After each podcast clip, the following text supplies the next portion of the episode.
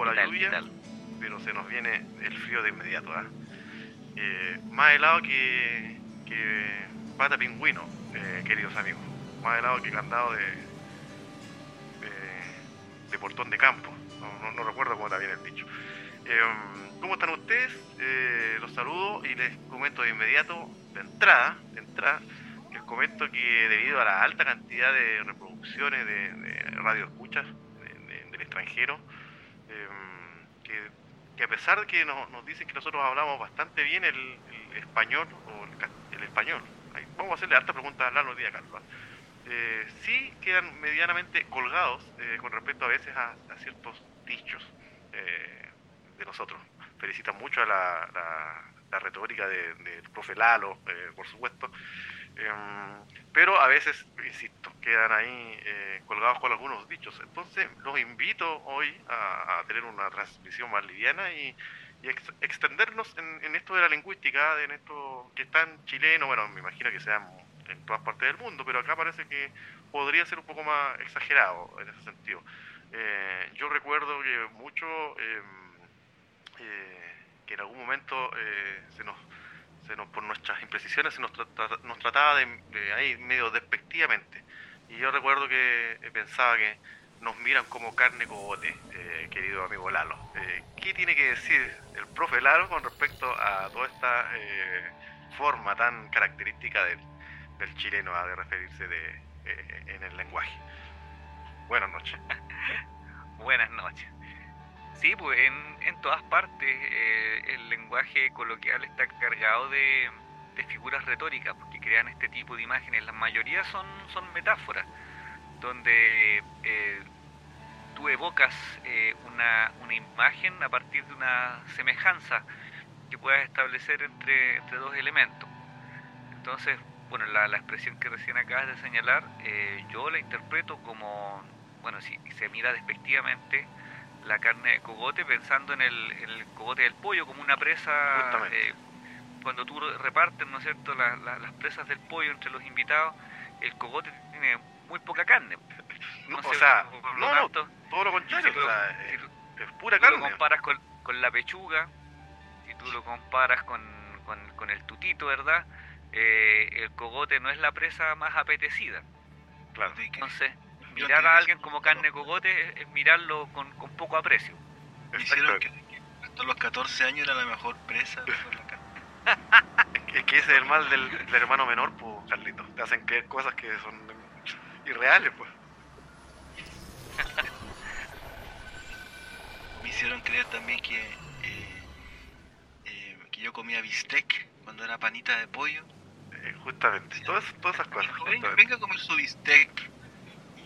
Claro, todos los tíos, los más, los más grandes comían bistec de lomo y ya me da de pollo. Venía picadito tu bistec. Oiga, antes de saludar a, a o saludamos, o saludemos primero al amigo Carlos. Después tenemos, yo tengo hartas preguntas que hacerle, Carlos, al profe Lalo con respecto a esta temática. Totalmente, totalmente. Yo, yo tengo, o sea, en mi manera de hablar ya, eh, digamos, multilingüística, un poco de inglés, un poco de mapudungun, chileno, un poco de ritmo argentino, ¿viste? Sí, sí, interesante. Vistec. un poco de ritmo argentino, Vistec. Bueno, a propósito del tema que, están eh, planteando, además de los conceptos, está el tema del ritmo. Me llama mucho la atención eso de, cómo suena eh, el, en las diferentes regiones. ¿Se entiende un poco esta idea de, el que habla cantadito? Yo, yo no había asimilado muy bien eso hasta, eh, no sé si recuerdan de un humorista argentino que estuvo en Viña hace un tiempo que la rompió. Eh, y él dijo, bueno, yo venía a Chile 20 años atrás con mi hermano, mi familia, y éramos, pero topísimos. Porque todos los chilenos hablaban así, hola argentinito, ven, vení para acá, y todo como hito, hito y chiquitito, y nos trataba súper bien, y resulta que ahora venimos a Chile y los chilenos hablan con la papa en la boca, ¿sí? hay como el cambio eh, súper potente. Esa es la apreciación de un argentino al eh, cómo ha ido evolucionando el ritmo del, del hablar del chileno. Claro. Eh yo tenía tantas preguntas que hacerle al profe Lalo y como que ahora estoy, me nublea. Voy a hacer un comentario, a ver si, si, expandemos la, la, creatividad acá de, Lalo. con respecto al, lenguaje, para obviamente para aportar con, con imprecisiones, eh, me acuerdo que alguna vez leí eh, por ahí una entrevista eh, algún personaje que a su vez entrevistaba a Borges o no, no entrevistaba, se le acercó, se le acercó a Borges, el gran escritor argentino, para hacer en una, porque al parecer Lalo él era también conocedor mucho de la lingüística, no sé qué profesión tenía Borges, pero se acercó para preguntarle el, de dónde él eh, em, encontraba, eh, si tenía alguna teoría de, de, dónde venía el, vamos a ir a, lo de Lalo, vamos a lo de, a lo de Carlos. Eh, esta forma de referirse eh, tan especial de los argentinos eh, em, que tienen no solo eso, sino que, bueno, el, viste también, el, che, de, dónde él tenía, ah, si tenía alguna teoría de dónde, de dónde provenían todas esas formas lingüísticas del argentino. A lo que lamentablemente Borges parece que no era muy de muy buen humor. creo que no, o no le respondió o le respondió de muy mala manera, está probablemente viejito y todo. Em, pero eso, el, lenguaje de Lalo tiene tanta eh, vida propia, eh, eh, los modismos y los refranes también, lo, que nos convoca, son, son, tantas formas de, comunicarse. ¿Qué, qué, podrías decir tú finalmente para, tratar de, sintetizar la pregunta, que no es pregunta en realidad? ¿Qué podrías decir tú existe una forma de definir absoluta el lenguaje, me imagino que no, pero es, eh, eh, ¿cómo, ¿cómo, se estudia el lenguaje, por ejemplo, también en las distintas partes de, de, habla hispana del español? ¿Hay formas y formas de enfrentar el lenguaje, de enseñar el lenguaje? Buena pregunta me saqué, ¿no? Bastante, bastante amplia. A ver si, si, ah. agarro por alguna parte la, si da la, Claro, es que, a ver. No quieres como te pues, la lengua es un ente vivo. Eh, entonces, eh, la, la, lengua la hacen los hablantes. Por lo tanto, siempre va a estar supeditada una serie de, factores y que en este caso tienen que ver con lo que se denominan lenguas de sustrato, o sea, a, toda, a, eh, a todo lugar donde llega una lengua extranjera, ya sea a, imponerse por la fuerza, como en el caso nuestro fue el, español, eh, siempre quedan debajo eh, otras eh, identidades que, que, plasman su, su, representación a través del, de la lengua. Y lo mismo ocurre en, España, o no olvidemos que el, que el español en sí es un, un derivado del latín, que era la lengua que hablaban los romanos, y más aún el latín vulgar, que era el latín que hablaba el estrato más bajo de la sociedad romana. O sea, los que llegaron a la, los romanos que llegaron a la península ibérica no eran eh, gente estudiada, sino que eran eh, los, los, centuriones, que soldados, que con suerte ni siquiera sabían escribir. Por lo tanto, llegó una variante del latín que ya era eh, del estrato bajo, o sea, se le llamaba de hecho latín vulgar, y además se combina con otras lenguas que se hablaban en España antes que llegaran los romanos. Entonces ahí, eh, por, por, lo mismo, dentro de España hay hartas variantes del español. Eh, los, catalanes, bueno, ahora con, esto del, del, fanatismo por el Barcelona y todo, hay muchos que se han ido familiarizando, ¿verdad?, de oídas con, con el con el catalán. Pep Guardiola, Piqué, todos esos hablan catalán de repente cuando dan entrevista para, para medios locales de, Cataluña. Eh, entonces, eh, en, en, Aragón, en Castilla, y de hecho el, castellano se llama castellano porque era lo que se hablaba en Castilla, que fue el, el, reino verdad que alcanzó eh, la, la, unión de, de, toda España por allá por los años 1400. Entonces cuando Castilla y Aragón se funden y empiezan a recuperar eh, territorio, que eh, hasta esos años estaba en, manos de, los árabes, ahí empieza eh, la, difusión de la variante castellana. Y eso, ¿verdad? Al, difundirse por toda la, por toda la península, bueno, se, estandariza y queda más o menos lo que podríamos denominar español. Ahora bien, ese español después el que llega a América y a su vez en, en América se fusiona con, otra, con otras lenguas que a su vez pasan a ser las lenguas de sustrato acá.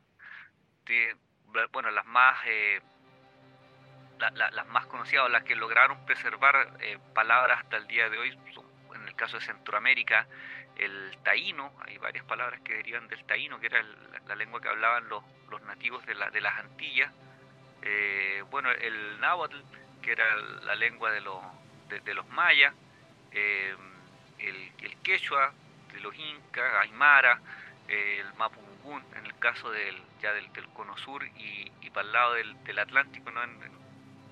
está el, guaraní, en, Paraguay, entonces hay varias, varias palabritas que en cada país eh, fueron quedando desde las lenguas eh, aborígenes.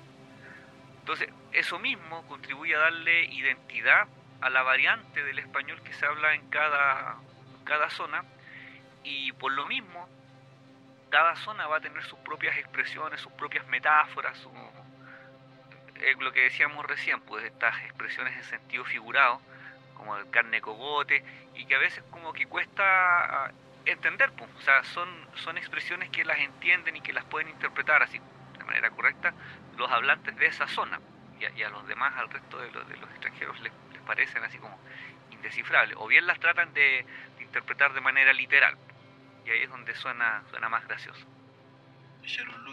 Un poco enredado, Carlos, todo, ¿no? Más enredado que pelea culebra, pero no sé si tú, si tienes tú ah, alguna pregunta perdí completamente porque eran puros datos duros y totalmente. Sí, yo creo que fueron demasiadas precisiones, sí, claro. ¿Podrías, ¿Podría agregar algo no tan, no tan preciso, por favor? Yo creo que se está creyendo lo más granado después del choclo. no, ya hablé mucho, así que le, tengo este.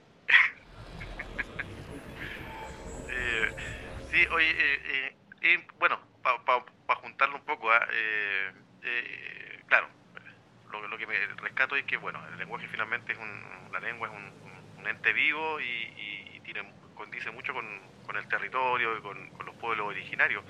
Eh, que algo muy similar, Carlos, que de alguna u otra manera se podría entrelazar ahí, eh, que pasa por, con, los, con los ritmos, con la, con la música, con el folclore eh, propiamente de, América Latina, donde también lo hemos hablado otras veces, donde también ciertas eh, ciertos ritmos como la cueca, por ejemplo, que uno en Chile asume como muy propia, pero, pero uno escucha cueca en, en Argentina, en el norte de Argentina, se, proviene probablemente del Perú. Eh, las décimas también, ¿no? es una cuestión muy, muy importante. La décima, que es una forma de, prosa, ¿cierto? Eh, se da en todo el continente latinoamericano. Esto lo aprendí de Jorge Drexler, eh, y que no sé si era verdad. en todo el continente americano, pero con la, extraña cosa de que en, España se extingue la, décima, pero en todo el continente americano queda y, se aprecia desde México hasta la Patagonia eh, con distintas eh, formas rítmicas musicales. Eh, increíble, amigo Carlos. No sé si, tiene algo usted que aportar a esta, a esta faramaya de, apreciaciones. Sí, pues no tengo puros sonidos nomás que agregar en realidad. Mm, que igual es parte de la, del lenguaje, de la comunicación. Uno, sería esa ¿no? No. No, no perdón, perdón. Culturales, culturales nomás. Ah, eh. Onomatopeya justamente a propósito de, tambores, de música, eh, es una manera eh, muy rudimentaria de, de, transmitir verdad los conocimientos a propósito del toque del tambor, la influencia que tuvo en nuestro continente como lenguaje. Siempre me ha llamado mucho la atención eh, a propósito de enseñanza, cómo eh, los fundamentos de la, de la percusión, ¿verdad?, son tan eh, rudimentarios. Eh, las combinaciones de manos, uno y uno, dos y dos, ¿cierto? Y desde ahí nace todo un lenguaje, o los sonidos que tú puedes obtener de un tambor, que son como las vocales, el bajo, el tono, el sonido apagado, el, agudo, el slap, ¿no? y desde ahí se construyen patrones, infinidades de ritmos, combinaciones, ¿no? Y, de cierta forma tú puedes comunicarte con otro eh, músicos de cualquier parte del continente, del mundo, ¿verdad? Y, justamente entablar una, una, conversación interesante en el, estilo, digamos, que sea. Em, aquí en Chile, nosotros, eh, así como bien, mientras te escuchaba hablar, lo pensaba un poco en la influencia de las palabras mapuche, que eh, hay muchos de nosotros que a medida que vamos creciendo, eh, eh, vamos descubriendo que, es, esa, eh, que tal o cual palabra no es de español, sino que es mapudungún. Son varias. Si nos puedes alumbrar, profesor Lalo, por ejemplo, aparte de, poto, Podríamos despercudirnos un poco del piñén, digamos, y que Lalo nos explique. Sí, mira, ¿sabes qué? me hiciste recordar, yo tuve un, gran profesor de lingüística en la U que era don Alberto Sala, que para descanse. Y él sabe que presentó un, un, no, un estudio, presentó un, artículo en el fondo a propósito de los, eh, de los 500 años. Eh, se hizo una tremenda ponencia en, la facultad, esto quedó escrito porque fue, yo, yo entré a la U un par de años después que él generara esta polémica, porque él sostenía y fundamentó muy eh, rigurosamente que en el español de Chile había muy pocas palabras, o prácticamente ninguna, así como que se usara en todo Chile, que proviniera del, del. Eh, bueno, en nuestra zona sí usamos, como por ejemplo piñén, eh, pilgua, por ejemplo, pero son palabras que, ponte tú, en, no sé, La Serena, ¿ah? en Antofagasta, no conocen. Y él decía que la mayoría de, los, de las palabras, por ejemplo, poto, él decía que era eh, por si quechua o aymara, pero era del, del norte. Y, y, con esto demostraba en el fondo que eh, la, la, cultura mapuche había sido eh, relegada ¿verdad? a esto de, la, de las reducciones y las comunidades a las que fueron arrinconando poco a poco a, los mapuches que no se querían chilenizar. Eh, y claro, fue una, una, tesis en su momento bastante polémica porque muchos de los expositores iban ahí justamente a, digamos, exponer, ¿verdad?, la fusión cultural y toda esa cosa. Y este eh, señor muy mucho dijo, no, aquí no hubo fusión cultural, sino que hubo una imposición de una cultura sobre la otra.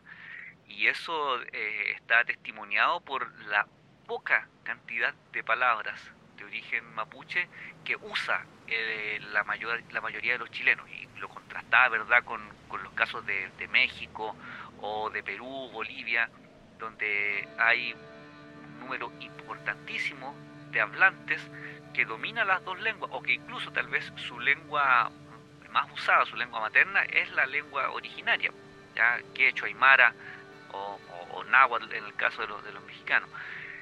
Y y claro, fue una, una tesis bien, bien polémica. Él decía que en realidad, aparte de algunos toponímicos, son nombres de, de lugares, de ciudades y todo, la cantidad de palabras era muy, muy poca. Y claro, muchas de las que creíamos que eran tal vez mapuche, eh, no lo eran tanto. Y cuando me, hizo la clase yo me acordé de Pirgua y ayer me felicitó porque sí, efectivamente era, era una palabra mapuche. Las que daban mi, mi otro compañero, eh, él decía, no, quechua, no, aymara. Eh, y la iba descartando palabras como, eh, bueno, la otra era quiltro, esa también era, era mapuche. Eh, chuta, te pinché el globo, Carlito. Oh, interesante y fino. Eh, y el jote de la pilgua. Les comenté una anécdota que, que, me pasó hace poquito. Me tocó eh, ser parte de un proyecto de, de fusión de música mapuche brasilera, imagínate dónde andaba metido.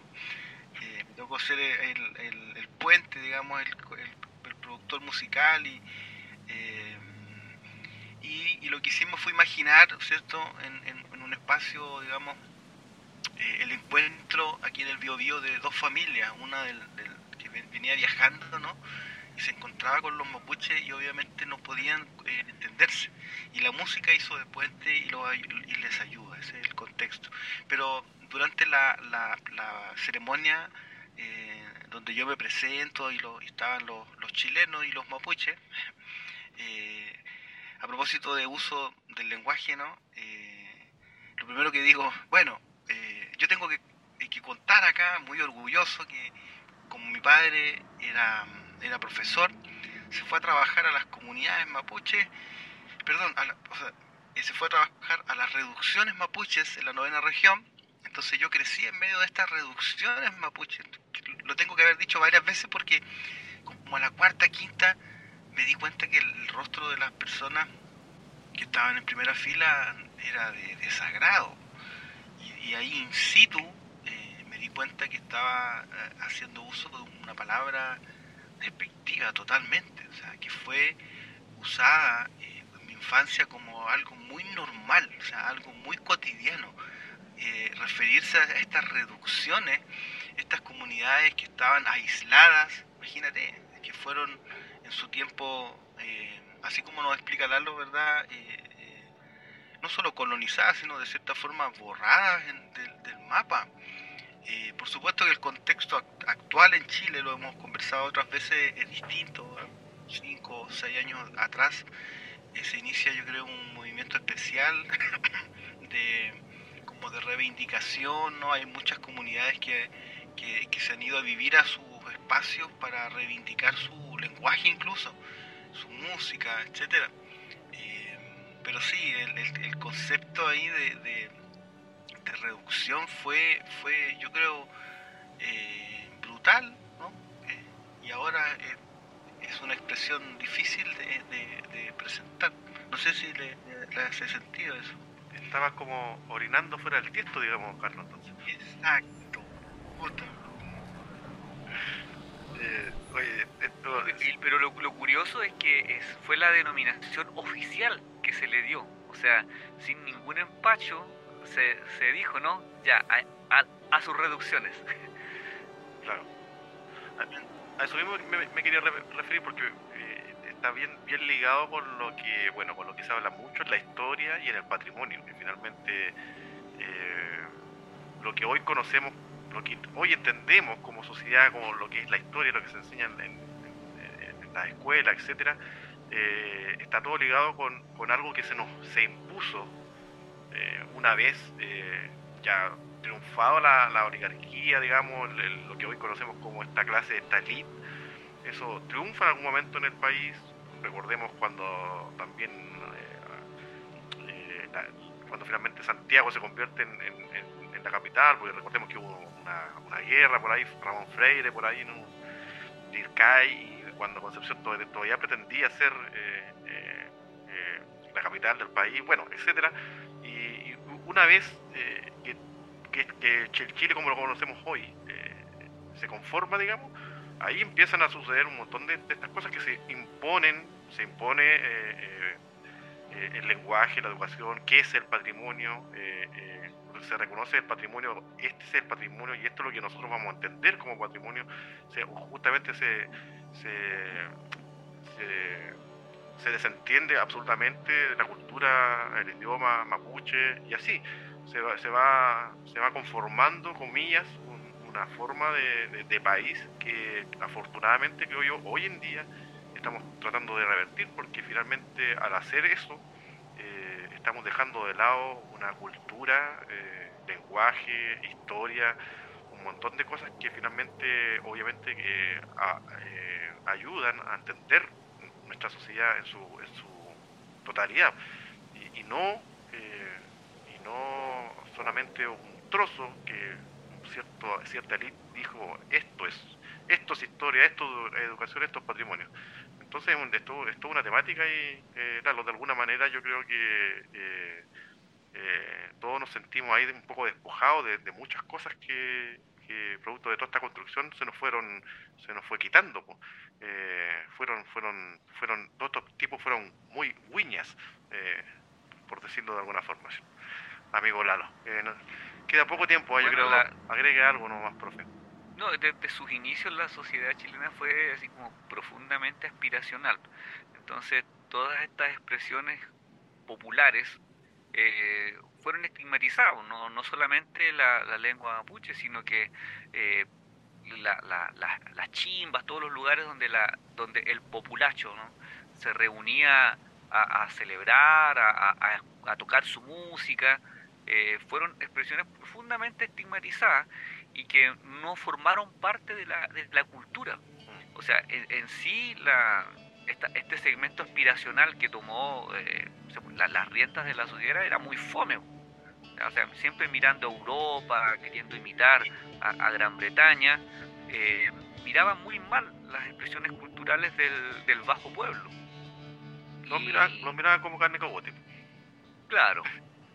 Y, y por lo mismo, eh, eh, Chile está como muy, muy segmentado en cuanto a eso. O sea, basta mirar la, la vestimenta que consideramos vestimenta típica, ¿verdad? Del, del, del, guaso, Que, que, en el fondo no es la, la vestimenta del, del bajo pueblo. O sea, la, pura manta, la pura manta, la pura chupalla, te, cuesta un dineral. Por varias guitarras. claro. Eh, y, por eso no se dio esta, esta fusión de la que hablábamos hace algún rato y que sí se dio en otros países, por ejemplo, no sé, pensando en Brasil, que, lo mencionaba recién Carlos, donde se, dio una cuestión, eh, una fusión cultural, religiosa, un sincretismo extraordinario que a, la hora de, eh, evaluar y admirar la cultura le da una diversidad extraordinaria. O sea, el samba, el pagode, toda la, música de, Brasil, de, las distintas provincias de Brasil, eh, e, el forró en el nordeste, son cuestiones que se dieron justamente gracias a otra óptica hacia la fusión cultural, hacia el mestizaje. En Chile fue estigmatizado, en otras partes de Sudamérica, bueno, si bien había, había ¿no? prejuicio, había racismo y todo, pero a medida que se fue dando la, mezcla de sangre, se fue valorando esta fusión cultural. Y en Chile como que no, no anduvo pasando mucho eso.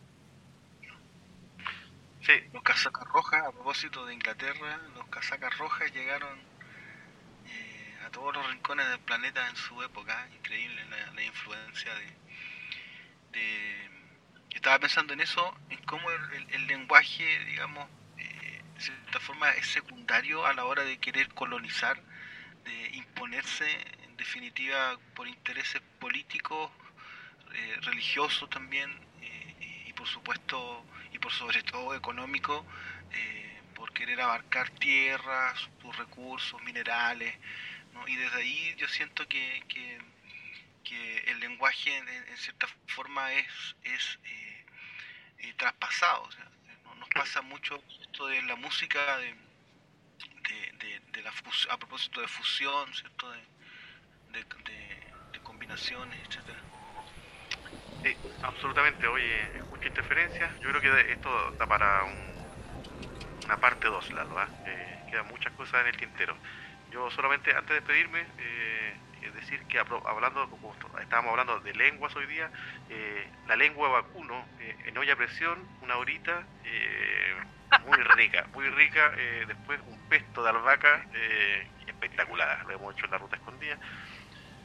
también ah, muy mal mirado hoy en día todos estos productos la, de la lengua, la, reivindico, la, lengua de vacuno. Amigo Lalo, amigo Carlos. Eh, Tengo que reivindicar el cogote de pollo y la pana. Yo también los hígados también, todos los subproductos, Lalo. Lo dejo, amigo Lalo, invitado a, eh, para otro, una segunda parte. Me parece. ¡Chao! Y era.